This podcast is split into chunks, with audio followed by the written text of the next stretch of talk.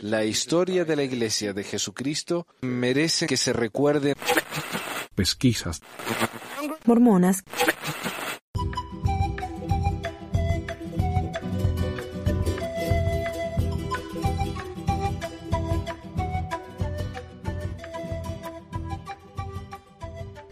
Bienvenidos a otro episodio de Pesquisas Mormonas. Les habla Manuel aquí desde Ogden, Utah. Hoy es viernes. Ayer fui a presentar al simposio de Sandstone. Un simposio muy popular acá entre los mormones, mormones liberales, ex mormones. Y que hasta la fecha se ha hecho en todo el mundo. Pero tiene la sede aquí en Utah, por supuesto. Y la presentación estuvo bastante buena. Eh, Samsung se hace desde los años 60 y es como que era más académico en un día, pero ahora está teniendo temas más populares y lo atiende cada vez más gente, diría yo. Está, eh, había cientos de personas. A mi presentación, como fue un jueves a la tarde, no había tanta gente yo diría unos 20 personas, especialmente considerando que al mismo tiempo había otras 5 sesiones y algunas de las personas en las otras sesiones eran ex mormones famosos, digamos. Así que fue una competencia dura, pero me sorprendió tener tanta gente. 20 en una conferencia de este tipo es bastante. Y tuve el privilegio de tener a la señora Toscano, eh, autora de varios libros, excomulgada, una de las 6 de septiembre, excomulgada por hablar de la Madre Celestial. Tuve la señora Sandra Tanner, pionera de los temas controversiales de la historia mormona, demonizada, y al final hoy la iglesia indirectamente acepta que todo lo que ella dijo era cierto. Y también tuve al señor Grant Palmer, escritor de un libro muy popular acerca de temas principales, temas más importantes diría, de, de los problemas con la historia mormona también. Un librito bastante chico, fácil de leer, pero lamentablemente solo en inglés. Así que bueno, esa fue mi presentación. Hablé acerca del mormonismo en Latinoamérica.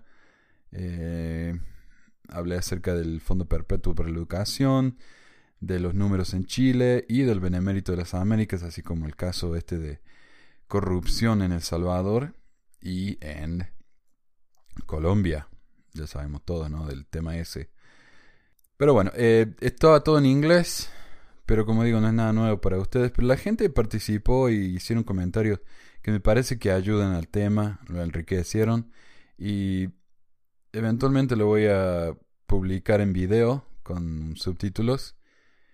Y hay gente que me ha pedido que doble los videos, pero honestamente con el, con el trabajo, los dos trabajos que tengo, eh, la familia, eh, y el programa y el blog y todo eso, la verdad que no, no me da el, el cuero, no me da el, el, ánimo para eso ya. Es demasiado pedir. Así que les disculpo, se van a tener que forzar un poco para leer, pero no, no me da para tanto. así que, bueno. Hoy tenemos dos temas. Uno, alguien me mandó un video, compartió ahí en Facebook, en nuestro grupo de Facebook, un video de un episodio de un programa de televisión llamado Caso Cerrado, que parece que es un programa muy popular. Yo nunca había escuchado hablar. Aunque este parece que antes se llamaba corte de pareja, sala de pareja. Yo eso sí lo, vi un par de veces. Pero en caso de que nunca hayan escuchado hablar, eh, aquel Wikipedia dice que Caso Cerrado es un programa de televisión transmitido desde abril del 2001 por la cadena televisiva Telemundo desde Miami, Estados Unidos cuyo formato se basa en la resolución de conflictos. Su presentadora es la doctora en leyes cubano-estadounidense Ana María Polo. Y debe ser un orgullo terrible haber ido ¿no? Y ser una doctora en leyes y para terminar resolviendo casos en Telemundo. Ah, también dice, el programa está clasificado como TV14 debido a su contenido violento, sexual, lenguaje grosero y fuerte. Así que eso es caso grosero. Y parece que en el 2012, o sea, no es algo nuevo esto, 31 de julio del 2012, así exactamente cuatro años, hubo un caso de una muchacha mormona.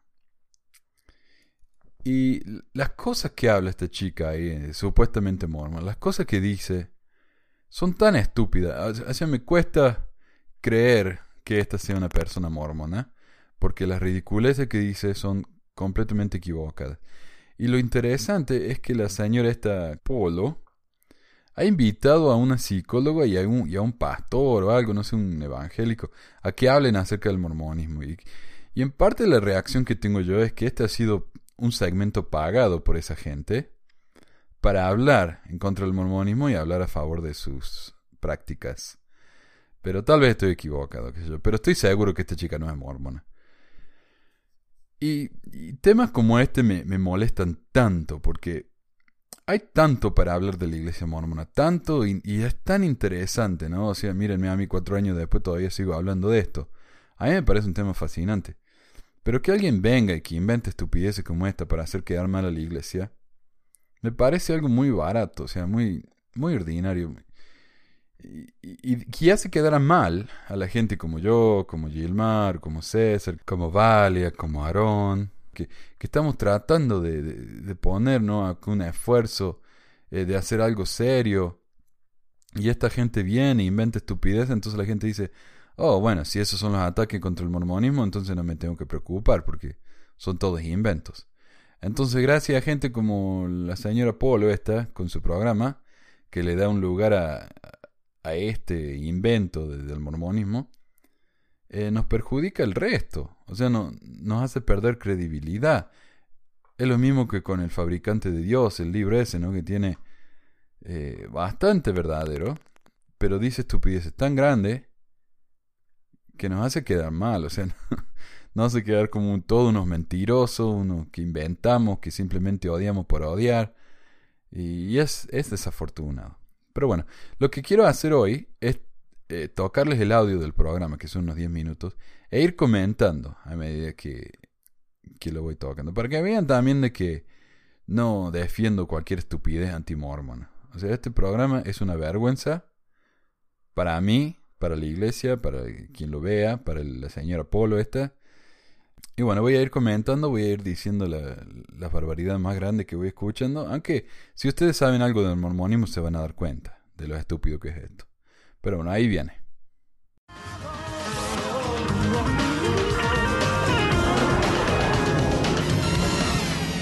Continuamos con el caso de Teresa y, de Eduardo, eh, roommates, y ella viene a cobrarle a él los 1.200 dólares que él no ha pagado en los últimos dos meses. Entre otras defensas, él explica que él en varias ocasiones había cubierto los gastos de ella, porque ella también estuvo en momentos malos de una operación y entonces él era el que estaba trabajando y que él, ella no le debiera de cobrar nada de este dinero porque los amigos no se cobran y nada. El problema aquí es que ellos fueron pareja en algún momento. Y ahora él tiene a una nueva pareja. Y él alega que ella está celosa.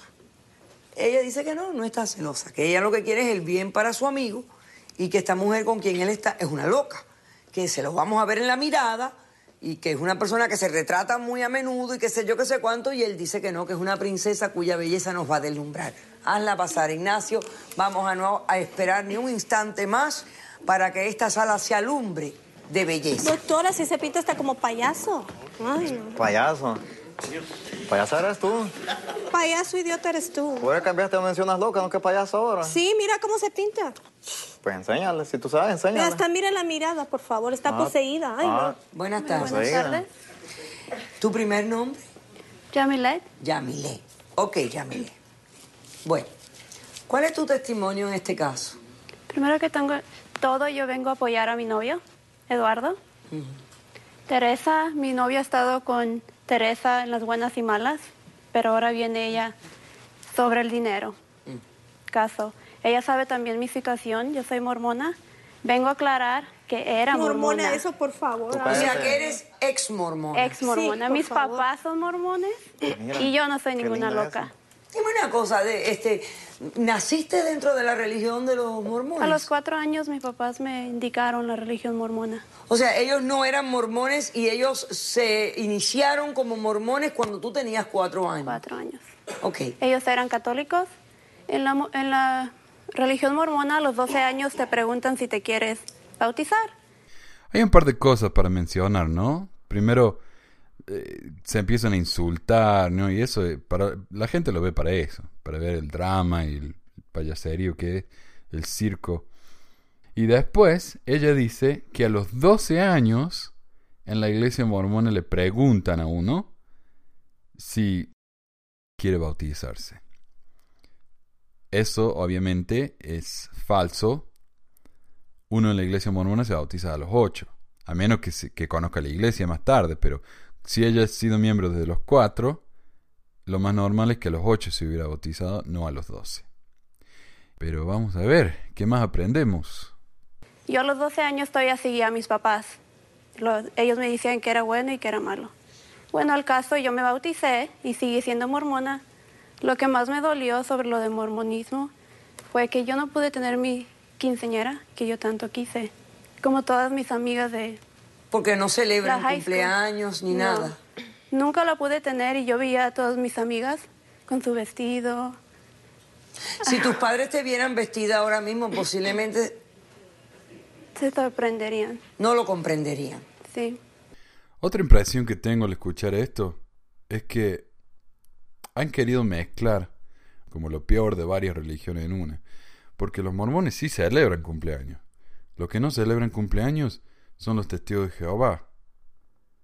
Que es, una religión completamente diferente y que ellos odian a los mormones también. Así que nada que ver.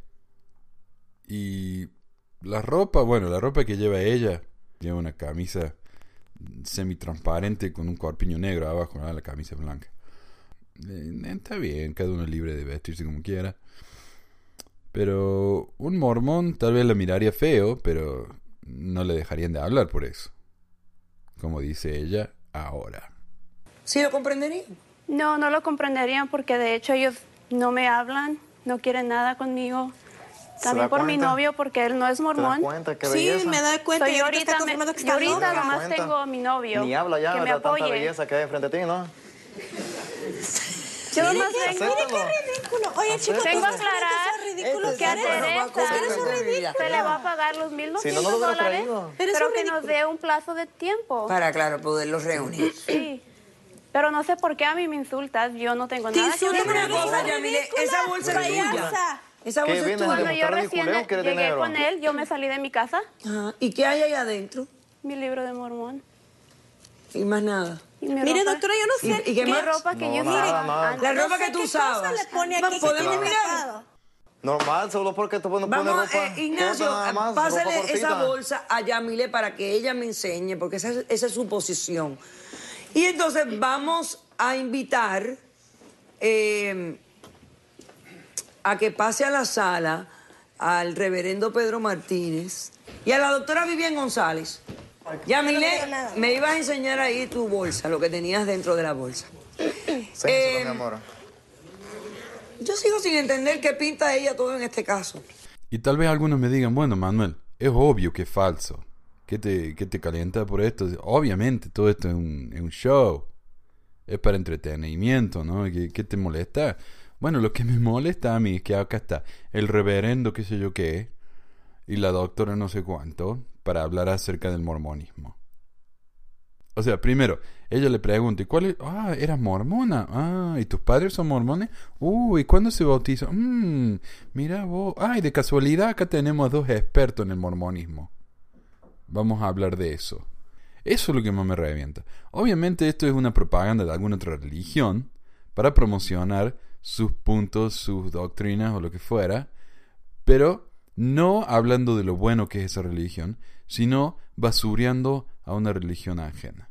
Y por eso yo no nunca he propuesto una religión, nunca he propuesto una fe o falta de fe en el programa acá, porque eso me parece falso. Entonces acá tenemos un reverendo que va a atacar al mormonismo para mejorar la imagen de su propia iglesia. Eso de basurear al resto para que uno quede mejor, eso me parece tan bajo, tan bajo, que me parece una falta de respeto intelectual para la gente. Pero bueno, como dije, esto es un espectáculo. Entonces, si vamos a hablar más del mormonismo, inventemos. Total, ¿qué importa, no? La próxima vez que vengan a, a golpear la puerta, van a, de- los mormones van a decir, ah, no, no, no, no. El reverendo de los anteojos lindos me dijo que no, que no les hable.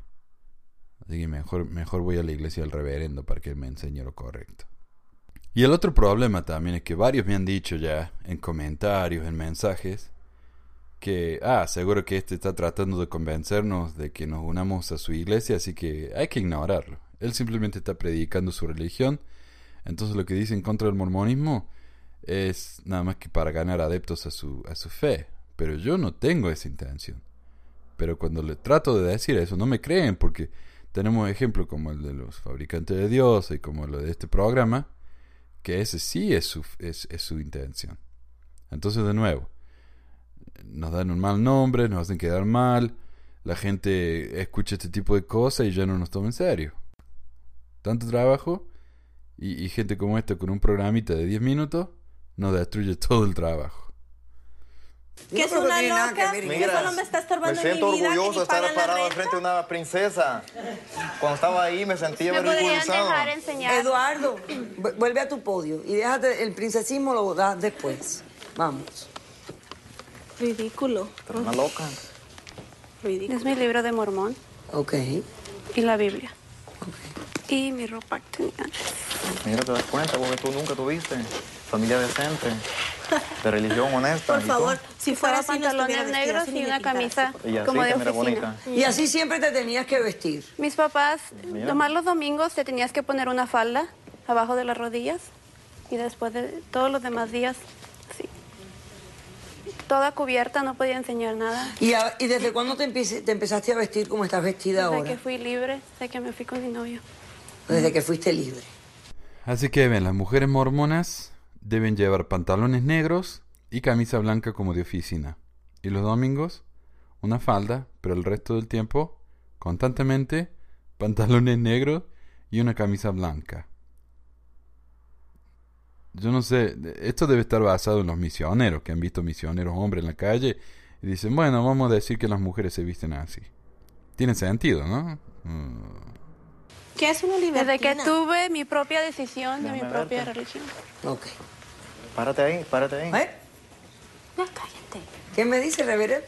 Bueno, pues ah, entiendo la historia de Yamilet porque indiscutiblemente el mormonismo es una religión o una secta, de acuerdo a mi opinión, que tiene tendencia a ser bastante machista y muchas veces pues eh, restringe muchísimo a la juventud y los, eh, no, no le dan la oportunidad para desarrollar. En este caso vemos a Yamilet, que seguro que hay muchos otros casos, que es, criada en esta religión. ¿Qué pasa? Según va creciendo, algunos chicos se mantienen dentro de la religión y los conceptos estos.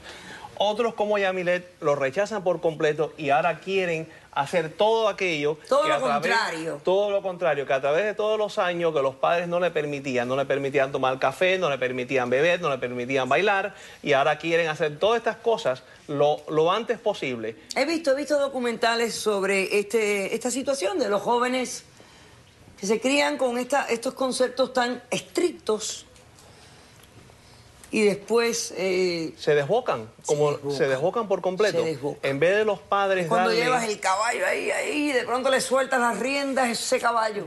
Y el otro problema acá es que están perpetuando la idea mormona de que la gente se va porque quiere pecar. Entonces, claro, ahora son libres, pueden hacer lo que quieran, descontrol.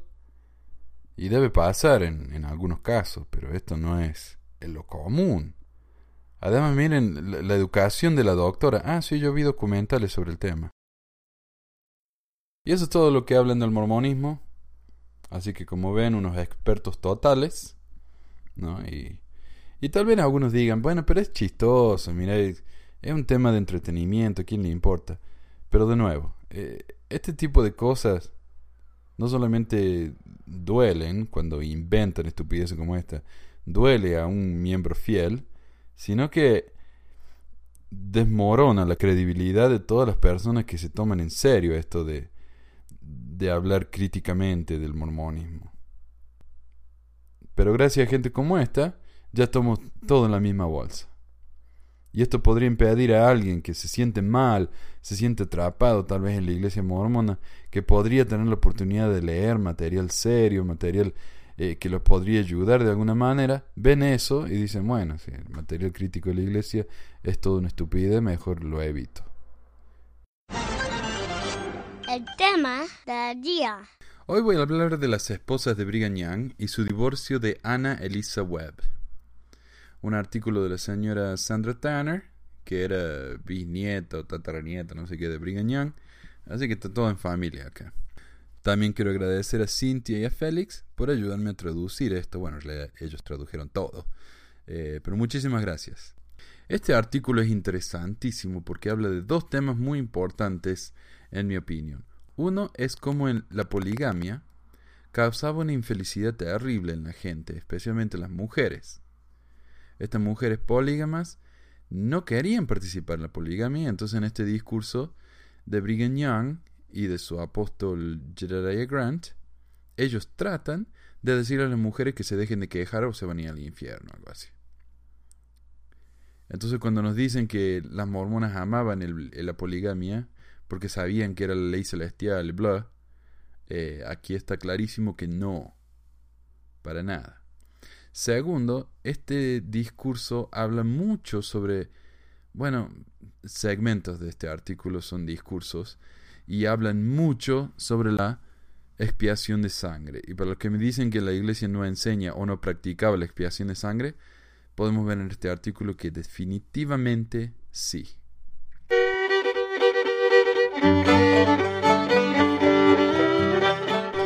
En 1868, Brigham Young, a la edad de 77, se casó con Anna Elisa Webb, una atractiva divorciada de 24 años de edad con dos hijos. Young ya se había casado con docenas de otras mujeres. El erudito sud Jeffrey Johnson, escribiendo sobre Brigham Young y sus esposas, explicó: 16 mujeres dieron nacimiento a 57 de los hijos de Brigham Young. Emmeline Free tuvo 10. Seis esposas tuvieron solamente un hijo. La hija mayor, Elizabeth Young Ellsworth, tenía 52 años a la muerte de Brigham, y la menor, Fanny Young Clayton, tenía 7. Es la edad de las hijas de él. 11 de las 16 mujeres le sobrevivieron. Ninguna de las mujeres que le engendraron hijos anuló su sellamiento o se volvió a casa. El primer divorcio documentado fue el de Mary Woodward el 13 de diciembre de 1846. Su esposa durante menos de un año, en una carta breve pero cálida, él escribió En respuesta a su carta de ayer, del 12 del presente mes, diré que puede usted considerarse libre de mí y de mi consejo y añadió que él estaría encargado de ayudarla a ella y a sus hijos si estuvieran en algún momento hambrientos. Los registros de divorcio son escasos durante el periodo de emigración, pero dos mujeres que habían estado selladas a él en el templo de Nabu lo dejaron luego para casarse con otros hombres. El 18 de junio de 1851, María Anna Clark Powers escribió desde Kansville, Iowa, Deseo que me libere de todos los compromisos con usted por tiempo y la eternidad. Después de que la iglesia empezó a registrar divorcios en 1851. Mary Ann Turley y María Juana o Mary Jane Bigelow obtuvieron el divorcio en 1851. Elisa Babcock en 1853 y Elizabeth Fairchild en 1855. Tenían menos de 20 cuando se casaron con Brigham y nunca habían llegado a ser parte de su casa. Claro, porque no todas las esposas de Brigham vivían en la misma casa. De hecho, casi todas vivían en casas diferentes. Todas se volvieron a casar y Mary Jane, Elisa y Elizabeth se quedaron en Utah. Casi 20 años después, en 1873, Ana Elisa Webb solicitó un divorcio civil. El caso fue a juicio en 1875 y el tribunal ordenó a Brigham Young a pagar 500 dólares de asignación mensual y 3 mil dólares de costos judiciales. Cuando él se negó, se le puso una multa de 25 dólares y se le condenó a un día de prisión por desacato al tribunal. No hay ningún registro de solicitudes para el divorcio de la iglesia, pero ella fue excomulgada el 10 de octubre de 1874 y dedicó gran parte del resto de su vida a publicar sus memorias y de alguna manera de alguna manera sensacionales y a dar conferencias antimormonas. Esto era muy común en esa época. Los escritores ah, o algunos personajes que era parte de algo extraño, por ejemplo, era había sido mormón, había sido eh, musulmán, había trabajado en un circo o lo que fuera. Una persona con una historia interesante salía, empezaba a dar discursos y le pagaban por esos discursos y así se hacían la vida. Y esta mujer se hizo la vida hablando ¿no? de su experiencia como una de las esposas de Brigham Young.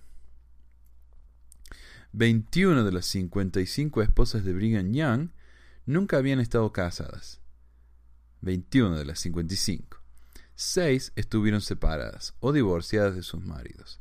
16 eran viudas y 6 tenían esposos vivos de quienes aparentemente no habían obtenido divorcio. Eso es lo que se llama la poliandría, una mujer ya casada con dos hombres. La información marital de las seis no está disponible. Desde una perspectiva del siglo XX, los matrimonios poliándricos parecen los más problemáticos. Tres de estas mujeres, Marianne Clark Powers, María Elizabeth Rawlings Leitner y Anna Tupfield King, estaban casadas con no mormones, lo cual quería decir, según la visión teológica de la época, que su salvación podría no estar asegurada.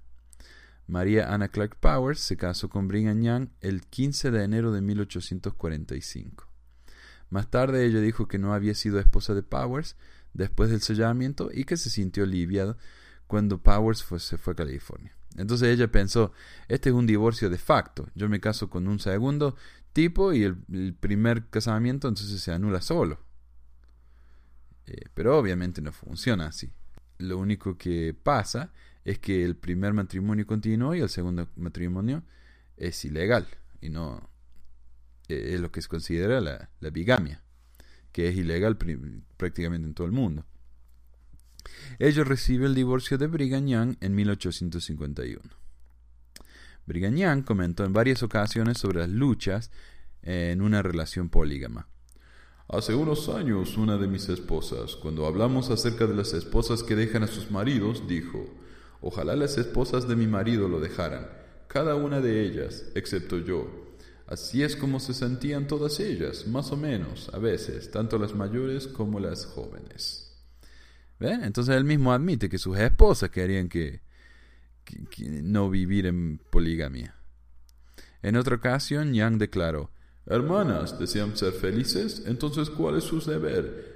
Es el tener hijos. ¿Ustedes se atormentan pensando que sus maridos no las aman? No me preocuparía si ellos las aman una pizca o no, pero gritaría, como antaño, con el gozo de mi corazón, tengo un hombre del Señor, aleluya, soy madre. Entonces la felicidad no es importante. Si ellos son felices o no, ¿a quién le importa? Si el esposo la ama o no, ¿a quién le importa? Lo importante es que ella atrapó a un, a un sacerdote, está casada y, algún, y va a poder tener hijos para siempre con él. ¿no? Ahora, obviamente había problemas, incluso en el hogar de Brigham. Si el 21 de septiembre de 1856, el apóstol Jedediah Grant dio un sermón acalorado regañando a aquellos mormones que se estaban involucrando en todo tipo de pecado. Incluso exigió expiación personal de sangre y reprimió a las mujeres por quejarse acerca de la poligamia. Tan grande era el pecado de quejarse de la poligamia que merecía la muerte si la persona no se arrepentía. Y dijo, algunos han recibido el sacerdocio y un conocimiento de las cosas de Dios, y aún así deshonran la causa de la verdad cometen adulterio y cualquier otra abominación bajo los cielos, y luego se encuentran contigo aquí o en la calle y lo niegan. Yo digo que hay hombres y mujeres a los que aconsejaría ir al presidente inmediatamente y que le pidieran que designara un comité para atender su caso y luego se les seleccionara un lugar y permitieran que ese comité derramara su sangre. Tenemos entre nosotros aquellos que están llenos de toda clase de abominaciones aquellos que necesitan que su sangre sea derramada, pues el agua no lo hará. Sus pecados son de un tinte demasiado oscuro. Puede que piensen que no les estoy enseñando doctrina bíblica, pero ¿qué dice el apóstol Pablo? Yo preguntaría, ¿cuántos violadores de convenios hay en esta ciudad y en este reino? Creo que hay una gran cantidad, y si son violadores de convenios, necesitamos un lugar designado donde podamos derramar su sangre. Claro, ve, acá está la biblioteca, acá está la iglesia, acá está la municipalidad, acá está la escuela, acá está el matadero de pecadores, acá está la panadería. Y esta es otra razón por la que muchos cristianos dicen que los mormones no son cristianos. Porque el mismo Jedediah acá está diciendo, señor Grant, que hay pecados tan graves que la sangre de Jesucristo no los puede cubrir. entonces ellos tienen que derramar su propia sangre. Y es más o menos lo que estábamos hablando en el episodio anterior de la excomunión, que cuando uno se arrepiente y es excomulgado y se vuelve a arrepentir, nunca va a llegar a ser un líder grande. Porque estos pecados eh, se limpian, pero parece que siempre queda un poquito de manchado, ¿no? El alma de uno. Y acá es el mismo caso, la expiación de Jesucristo eh, cura o limpia todos los pecados, excepto algunos, tales como el quejarse de la poligamia. Entonces, con razón, tantos dicen que los mormones no son cristianos, ¿no?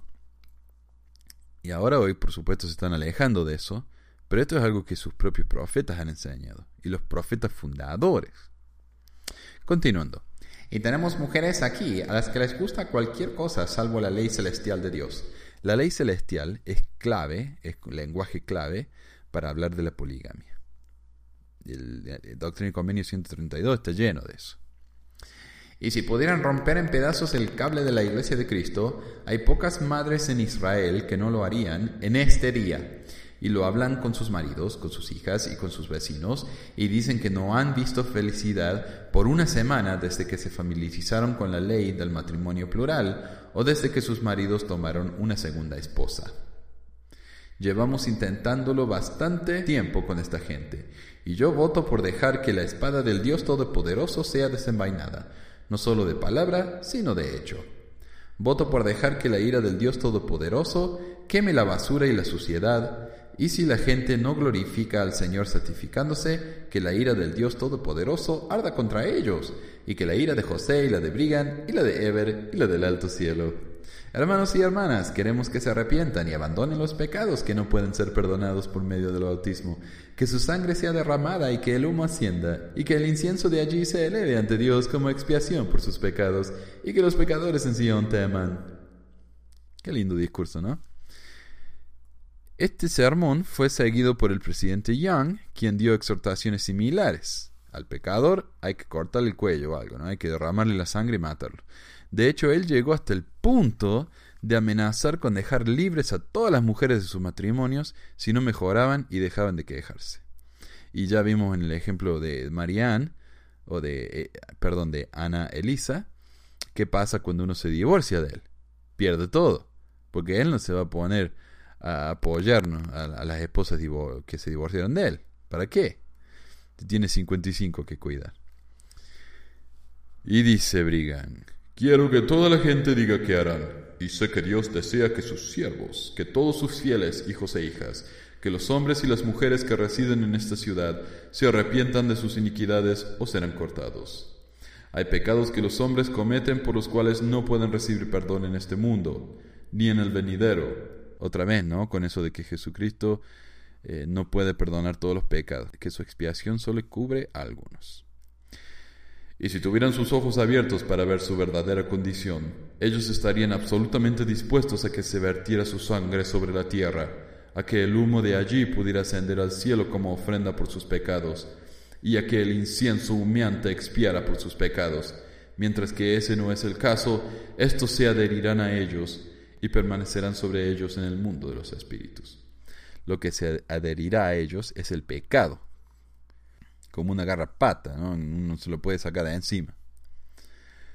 Sé que cuando me oyen, hermanos míos, hablándoles de cortar a la gente de la tierra, consideran que es doctrina fuerte, pero es para salvarlos, no para destruirlos.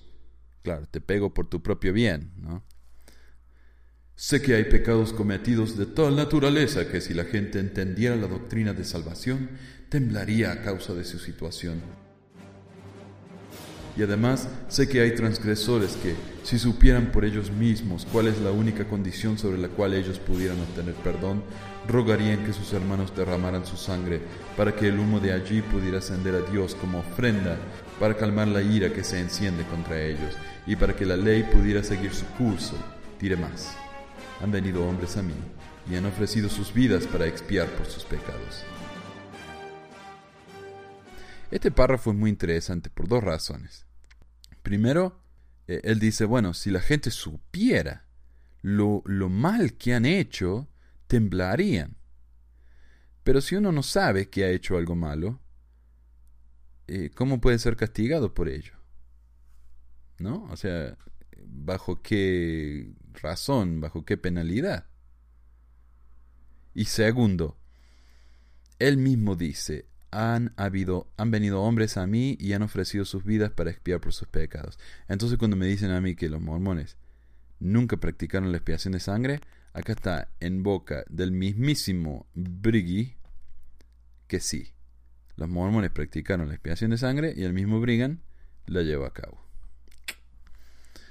Es cierto que la sangre del Hijo de Dios fue derramada por los pecados a causa de la caída y por aquellos cometidos por los hombres. Sin embargo, los hombres pueden cometer pecado para los que puede que no haya remisión. Como era en días remotos, así es hoy en día. Hay pecados que pueden ser expiados por la sangre del hombre. Esa es la razón por la que los hombres hablan con usted como lo hacen desde ese estrado. Ellos entienden la doctrina y rechazan algunas palabras sobre ellas. Se les ha enseñado esa doctrina, pero no la entienden. Ahora mi propuesta es más en particular para mis hermanas, ya que con frecuencia está sucediendo que las mujeres dicen que son infelices. Los hombres dirán, mi esposa, aunque es una de las más excelentes mujeres, no ha visto un día feliz desde que tomé a mi segunda esposa. No, ni un día feliz durante un año. Dice uno, y otro no ha visto un día feliz durante cinco años. Sé que las mujeres están atadas y son maltratadas, que se abusan de ellas y que no tienen la libertad que deberían tener, que muchas de ellas están vadeando a través de una inundación perfecta de lágrimas a causa de las conductas de algunos hombres y de su propia estupidez. Ojalá que mis propias mujeres entendieran que lo que voy a decir es para ellas, además de para otras, y quiero que las que estén aquí se lo digan a sus hermanas, sí, a todas las mujeres de esta comunidad, y que luego contesten por escrito a los Estados Unidos y que hagáis con ello como os plazca. Claro, él, es cuando Estados Unidos empezó a ponerle presión para que terminaran con la poligamia antes de hacerlo ilegal. Entonces él dice, bueno, ¿no les gusta? A ver si se atreven a escribir a los Estados Unidos y decirle lo infelices que son. Les voy a dar desde este momento hasta el día 6 del próximo mes de octubre para vuestra reflexión, que determinen si desean quedarse con sus maridos o no, y luego voy a dejar a cada mujer en libertad y a decirles, ahora pueden seguir su camino, mujeres mías, junto al resto, sigan su camino. Y mis esposas tienen que hacer una de dos cosas, o bien encogerse de hombro para soportar las aflicciones de este mundo y vivir su religión, o marcharse, ya que no las tendré cerca de mí. Prefiero entrar al cielo solo antes que tener arañazos y riñas a mi alrededor. Dejaré a todas en libertad. ¿Qué? ¿También a la primera esposa? Sí, las liberaré a todas. Está furioso, ¿ah? Claro, si las mujeres no dejan de quejarse, se va a divorciar de ellas. Chao, que se vayan.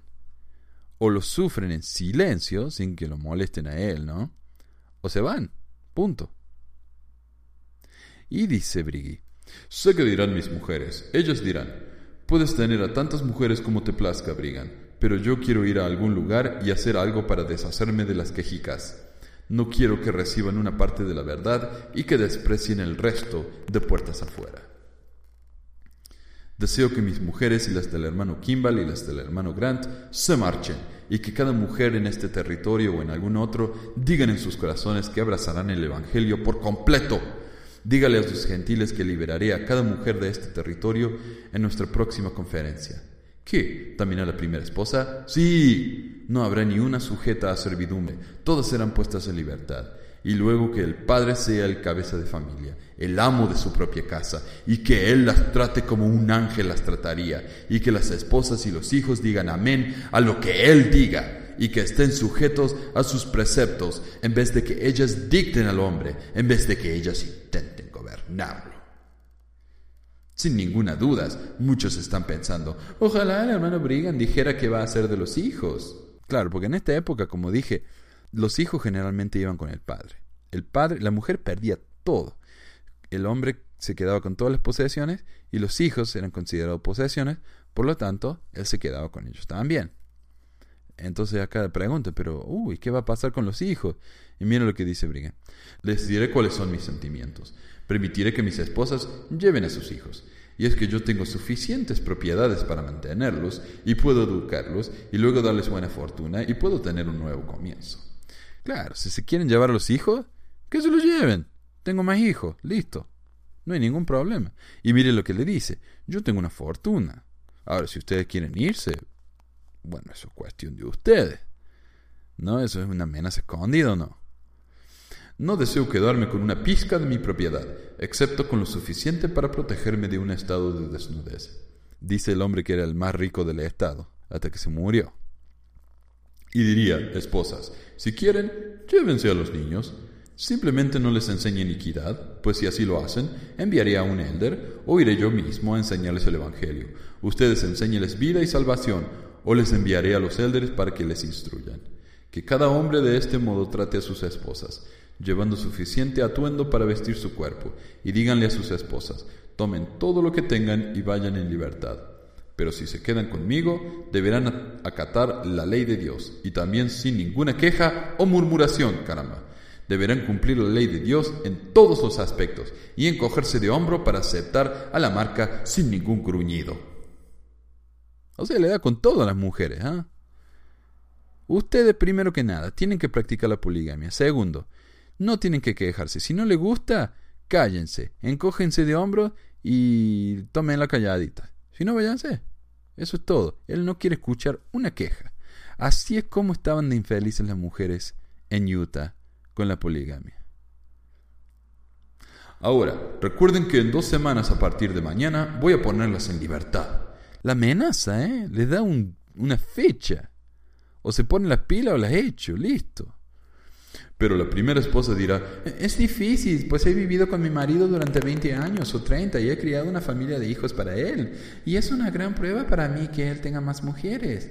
Entonces digo que es hora de que les des otras mujeres que les den a luz hijos. Si mi esposa me hubiera dado a luz todos los hijos que ella soportara, la ley celestial todavía me enseña que debo tomar mujeres jóvenes que tuvieran hijos. Esa es la razón por la que la doctrina de la pluralidad de esposas fue revelada, que los espíritus nobles que están esperando por sus tabernáculos puedan ser creados. Ahora, esto es interesante y lo hablamos en el episodio, creo, del, del ensayo sobre la poligamia. Y la iglesia misma cita un estudio que afirma esto. Los hombres, durante la poligamia, sí tenían más hijos. Imagínense Brigham. Acá, Brigham tenía, ¿cuántos? Sesenta y tanto, no sé qué. Eh, pero de 55 esposas. Eso no es tanto. Eso es como un hijo y medio cada una. Pero si las esposas hubieran estado casadas con otros hombres, estas mujeres hubieran tenido más hijos cada una, en promedio, y por lo tanto, en vez de sesenta y tantos chicos, hubieran tenido, qué sé yo, más de 100. Y si la idea es levantar semilla para la iglesia y qué sé yo, entonces conviene más no practicar la poligamia. Ahora, si lo que ellos quieren es levantar semilla para una persona, entonces sí, ¿no? Para Brigham, para Hibbert, para Grant. Entonces ahí sí. La poligamia ahí sí conviene. Y esto es lo que me mata a mí. Tanta gente lo defiende a José Smith diciendo, no, José Smith no, practicó la poligamia. O que sí practicó la poligamia, pero no practicó con menores. O que bueno, sí practicó con menores, pero no se casó con mujeres casadas. Bueno, sí, se casó con mujeres casadas, pero no tuvo sexo. Bueno, sí, tuvo sexo, pero no con las mujeres casadas con las que se había casado. O sea, siempre tiran la pelota un poco más lejos, así, ¿no? Pero tanto que lo defienden a José, tanto que lo quieren hacer queda bien. Pero a Brigham, todos admiten que Brigham tenía 50.000 esposas, que tenía 800 hijos, y con cada una, y, ningún problema. Entonces, ¿por qué es tan vergonzoso para José, pero no para Brigham? Brigham era un profeta, supuestamente. Continuando. Hermanos, no estoy bromeando. No dejo caer mi propuesta para bromear con sus sentimientos, para ver si dejarán a sus maridos, todas o ninguna de ustedes. Pero sí sé que no hay cese del sepiterno quejido de muchas de las mujeres de este territorio. Estoy satisfecho de que este sea el caso. Pero una dice, quiero tener mi paraíso ahora. Y otra dice, pensé que estaría en el paraíso si me sellaba el hermano Brigham. Y pensé que sería feliz con él cuando me hice su esposa. O del hermano Ever, si los amaba tanto que pensaba que iba a tener un cielo inmediato, aquí mismo, en este sitio. ¿Qué curiosa doctrina es esta? Que nos estamos preparando para gozar. El único cielo para ustedes es aquel que se hagan ustedes mismas. Mi cielo está aquí. Puso la mano en el corazón. Lo llevo conmigo. ¿Cuándo debo esperar que sea perfecto? Cuando me levante en la resurrección. Entonces lo tendré, y no hasta entonces. Pero las mujeres vienen y dicen, realmente, hermano John y hermano William, pensé que iban a crear un cielo para mí. Y se meterán en problemas porque no hay un cielo para ellas hecho por los hombres.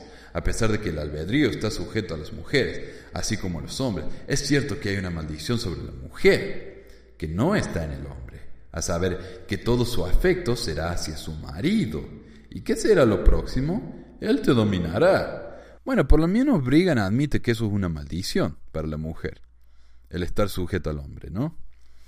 Y también dice, bueno, ustedes quieren que los hombres las hagan felices y que les creen un cielo en la tierra. Dejen de llorar, el cielo en la tierra se lo tienen que creer ustedes mismas. Algunos pueden decir, pero ¿cómo es ahora?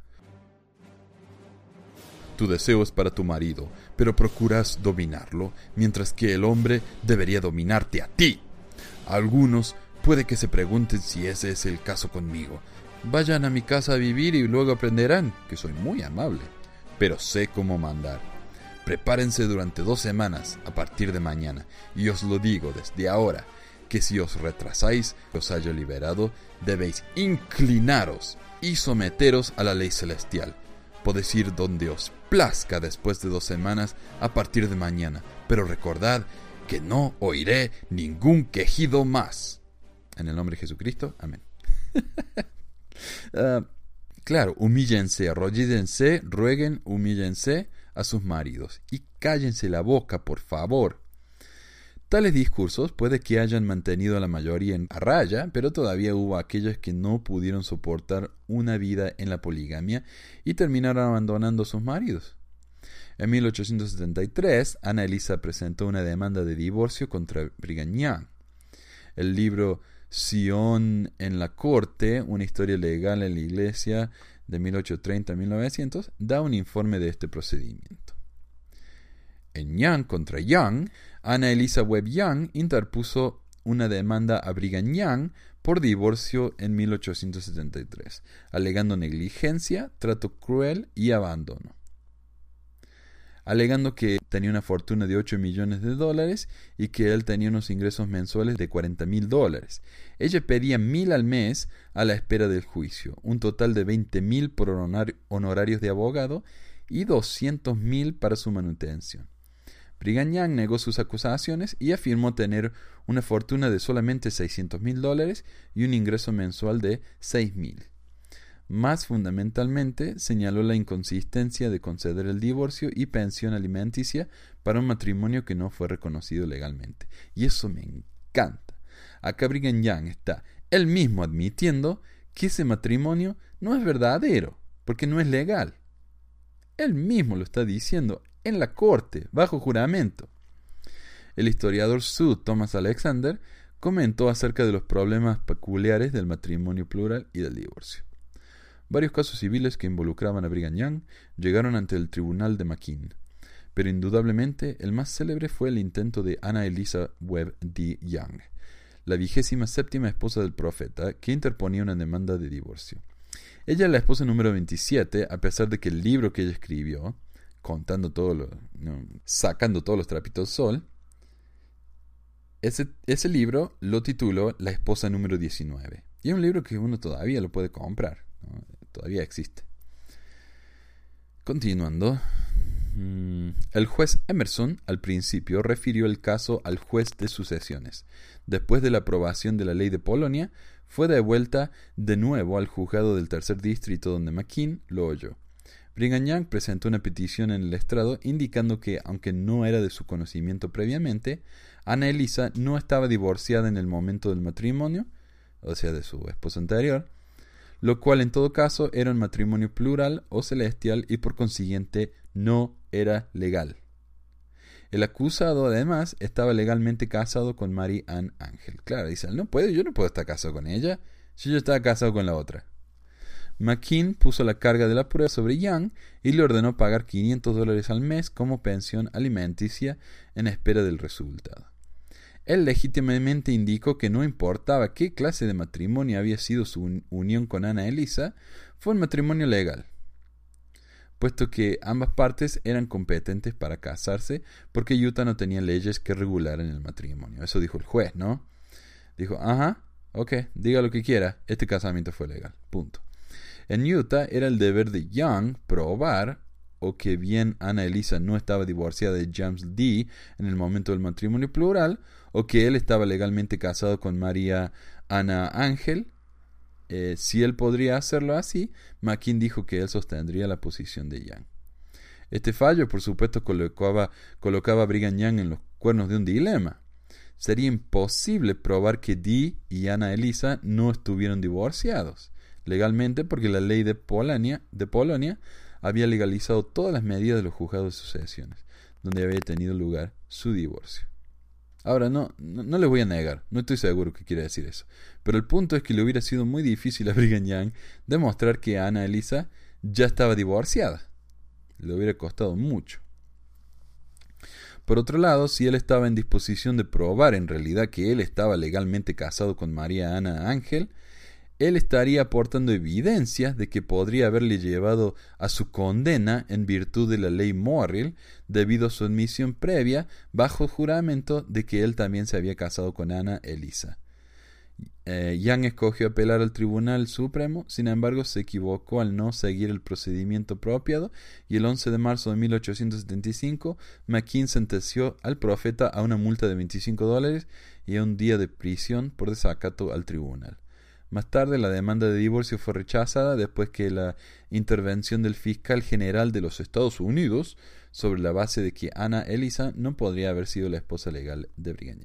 Claro, porque eh, desde el punto de vista federal, la poligamia era ilegal. O sea, si yo digo que me caso con alguien más y ya estoy casado, eso no existe. Entonces dijeron, bueno, usted estaba casado con una esposa, pero el casamiento no es real, lo perdonamos.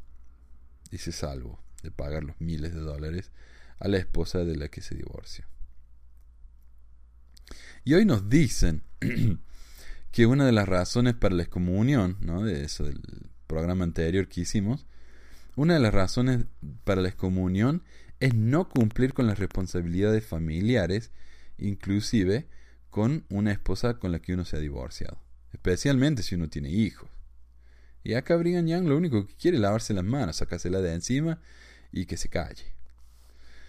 Además de demostrar la falta de juicio de McKean en algunos asuntos, el caso de Ana Elisa sirvió para demostrar que los mormones nunca se molestaron en definir cualquier estatus legal para las esposas plurales. No estaban casadas legalmente, pero no podían casarse con, otros, con otros hombres porque ya estaban casadas con estas personas, con estos líderes. Entonces estaban en un limbo legal que si algo pasaba quedaban en la calle. No hay ningún papel que las proteja. Las únicas sanciones que la Iglesia imponía eran morales y religiosas, y cualquiera que escogiera no observarlas podría hacerlo a sí mismo con como las legales y a veces incluso con la impunidad religiosa. Brigham argumentó que el matrimonio podría no tener validez ante la ley, que era solamente un asunto eclesiástico. Sin embargo, en otras ocasiones, los mormones argumentaron que las esposas plurales deberían tener los mismos derechos como las esposas legales y se quejaban de las persecuciones por adulterio con las esposas plurales. Eh, como cuando George Q. Cannon fue acusado de poligamia, ellos tomaron la posición de que cada esposa polígama era también una esposa legal. Entonces, si tenían que hablar a favor de la poligamia, lo hacían. Si tenían que hablar en contra de la poligamia, lo hacían. Ellos hacían lo que más les convenía en ese momento. Y en este momento a Brigañán le convenía decir que la poligamia no era legal. Por lo tanto, él no tenía ninguna responsabilidad de compartir sus millones de dólares con su esposa.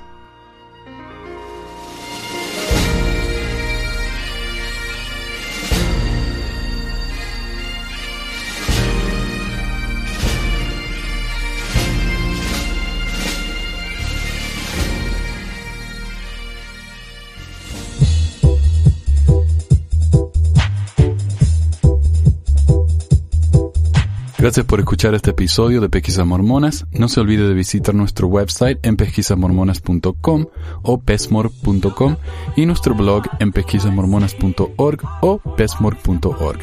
También tenemos un grupo en Facebook donde la discusión siempre es animada y si tiene alguna pregunta, comentario, queja o hate mail pueden enviarlo a manuel arroba pesquisamormonas.com. Gracias de nuevo por escuchar y hasta la próxima.